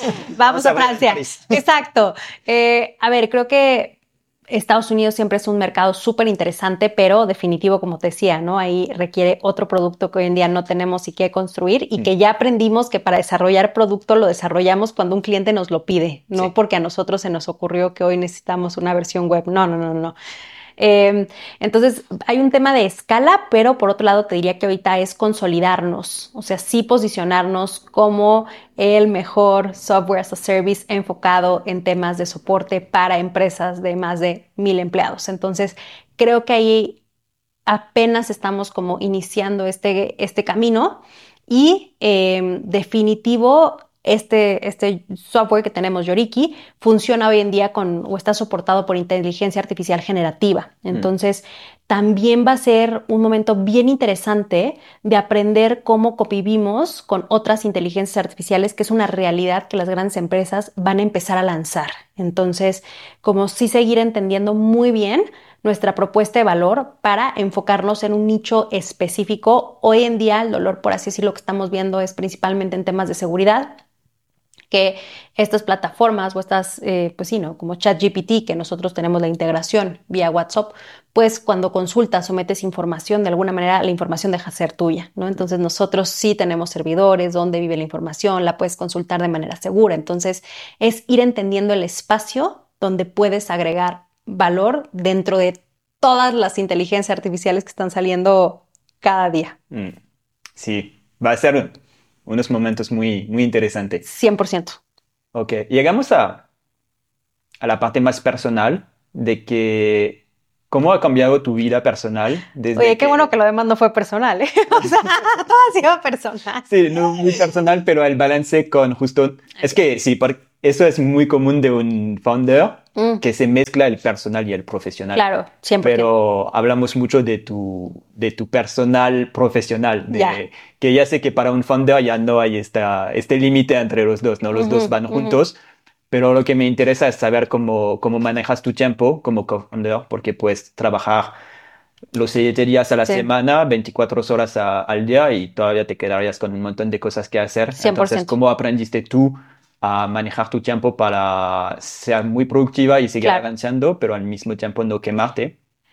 Mira, creo que en etapas muy tempranas de Osaru, alrededor yo creo que de haber tenido como 3, 4 meses en la empresa, sí invertí en un proceso de coaching con una directora, sí, de una empresa de recursos humanos. O sea, creo que justamente estaba, em, estaba siendo complicado adaptarme y entender y entrar a un mundo completamente tech. Mm. Entonces, yo me acuerdo que había reuniones que hablaban de la nube y, ¿no? Este, arquitectura, yo, ¿de qué me hablan? ¿No? Entonces, sí pasé por un momento bien retador en temas técnicos, em, entonces como entender, porque mi naturaleza siempre ha sido clavarme y volverme la mejor y entender todo perfecto, y fue saber hasta qué nivel yo necesitaba dominar el tema o necesitaba hablar un lenguaje de negocios técnico. Hoy sé que es hablar un lenguaje de negocios técnico porque yo no voy a ser la que construya ¿no? la arquitectura de una empresa. Entonces pasé por un proceso de coaching para, uno, definir este rol que iba a tener yo dentro de la empresa y cómo me sentía cómoda yo, y el segundo, mi tiempo porque sí ya estaba siendo este, complicado manejar lo personal y lo profesional. Y añádele, que me imagino como muchos emprendedores, pues trabajamos en modelos súper flexibles, es decir, yo el 90% trabajo en casa, el 10% en la oficina. Entonces, pues era como de cierro mi estudio y estoy en mi casa, pero cómo me desconecto porque tengo el pendiente, pero no he mandado y cualquier momento me podía salir de mi recámara, mandar un correo. Entonces, sí el tema de desconexión era súper complicado. Entonces, ahí la verdad es que un tip que ella me ayudó mucho es genuinamente anotar todo en mi agenda. Entonces empecé así seis y media de la mañana, hago bici, me encanta hacer ciclo. Entonces seis y media, siete, de siete, ocho y media desayuno con mi esposo, este, me arreglo para la oficina y todas las juntas del día que iba a tener, desde, oye, voy a hacer una presentación, anotaba, ¿no? Este espacio necesito concentrarme, este espacio es de prospección, aquí como, voy a ir al doctor. Entonces, meter de alguna manera eh, en la agenda las actividades que iba a tener en el día, tanto personales como profesionales, me ayudó a mí tener este espacio, ¿no? Porque también Em, de las ventajas que creo que tiene el haber emprendido es que pues yo de alguna manera soy dueña de mi agenda. Entonces no es que trabaje menos en lo absoluto, sin duda trabajo mucho más. ¿Cuántos, eh, si tuvieras que hacer como un promedio, cuántas horas a la semana crees que trabajas? Lo que es muy difícil medir porque pues hay cosas que son trabajo, hay que no que son trabajo, pero que parecen trabajo, pero más o menos unos 30, 40, 50, 60. ¿Horas a la semana? Horas a la semana. Mira, yo creo que en el día sí estoy alrededor de las 10 horas al día. Entonces serían como ¿Y 50. los domingos? No, los domingos no. O sea, fines de semana trato de no trabajarlos.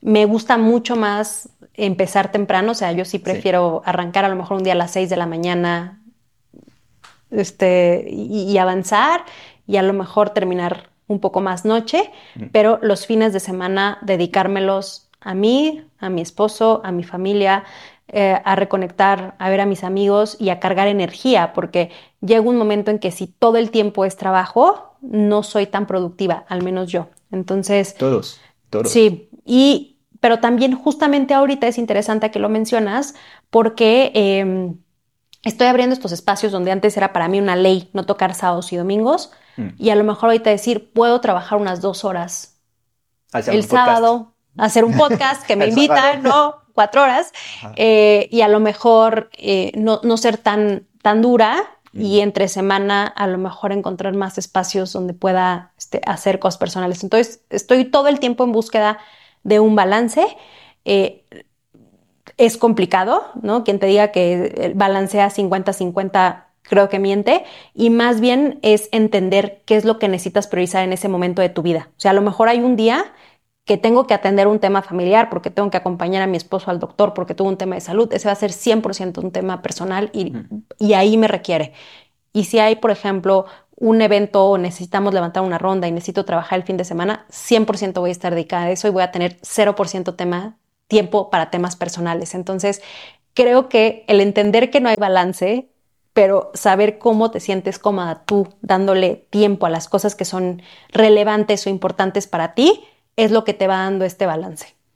Sí, y creo que también ayuda verlo, hacer un zoom out, y no solo por semana, pero por meses y hasta por um, quarters, porque pues sí, puedes tener como tres semanas muy intensas de trabajo, pero luego puedes tener dos semanas un poco más relajadas. Claro.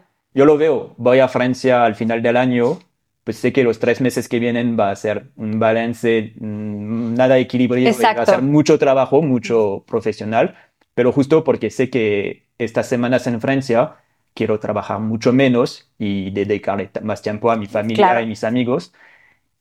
Y entonces no lo veo solo semana por semana, también lo veo sobre todo el año, ¿no? O por lo menos unos meses. Claro. Eso ayuda. Y creo que vuelvo al tema de autoconocimiento. O sea, tú sabes a lo mejor cuando puedes dedicarlo un poco más. O sea, cuando yo, por supuesto, no soy igual de productiva todos los días, ni por mm. error. O sea, creo que también es un mito. Antes me quería llevar todos los días al 120%. Hoy ya no, ¿no? Hoy entiendo que no soy un robot o una inteligencia artificial que puede todo el día mantener el mismo nivel de energía.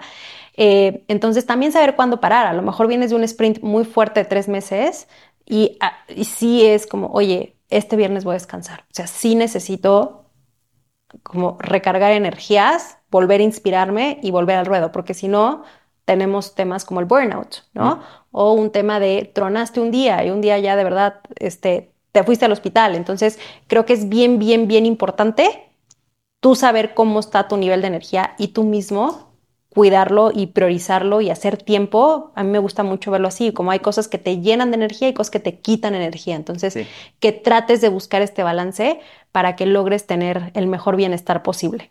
Muy importante. Cuidar a su salud mental. Exacto. Su salud en general, Exacto. pero también la salud mental. Física, emocional, de todo. Es clave. 100%. Es clave. Somos atletas. Los founders son atletas. Hay que tener una rutina, hay que cuidarse, hay que cuidar su cuerpo, hay que cuidar sus emociones para, sí, tener este alto nivel de, de producción. Claro.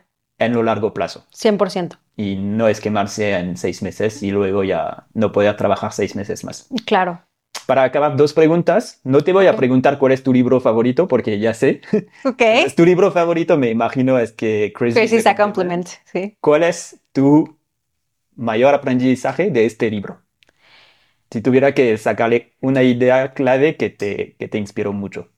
Yo te diría el apostar por mis sueños. O sea, el, el poder compartir mis ideas y que a pesar de que no sean bien vistas por la sociedad o que sea lo que el deber ser o eh, lo que te dicen que es lo adecuado para ti, seguir apostándome a mí. Entonces, dado que el escuchar constantemente estás loca, estás loca, estás loca, en algún momento de mi vida no fue lo más sano, hoy en día te diría, lo refraseé para que sea algo sumamente positivo de saber que voy en el camino correcto. Ok. Sí, que el hecho de crearse o que la gente te diga que eres loco, pues que al final no es negativo, No, es positivo. exacto. Y hay que cambiarle el, El chip. el chip. Muy interesante eso. Y muy cierto, porque sí, te, te van a decir loco todo el tiempo. Aunque Hasta creo que todos los emprendedores tenemos un nivel de locura. Porque es saltar al vacío, ¿no? Ajá. Entonces, cuando tienes todo en tu contra por tendencias macroeconómicas, por equipo, por tasas de supervivencia, por todos los estudios que dicen, ¿no? Que hay eh, en promedio una startup a lo mejor no va a pasar del tercer año o de 10 van a cerrar 7, etcétera. Entonces, sí neces- necesitas un grado de locura para poder emprender definitivamente. Sí, pero entender que es algo positivo. Y tú, que has sido tanto en, en el, el- en el ecosistema emprendedor, ¿qué crees que son las iniciativas que ayudan lo más a fomentar este ecosistema y hacer que cada vez haya más emprendedores y emprendedoras, sobre todo en México? Mm, A ver, creo que eh, definitivo, con el cambio de gobierno que hubo, sí hubo una disminución Mm, en el desarrollo del ecosistema emprendedor. O sea, se cierra el INADEM, que para mí fue un esfuerzo que, como todo, tiene horas de oportunidad, por supuesto, ¿no? O sea, si hubo cosas que no estaban bien, probablemente yo no trabajaba en gobierno, pero sí estaba siendo un motor, perdón, o un eh, impulsor de este ecosistema, tanto de la parte de fondos, tanto de la parte de, de empre- de emprendedores per se.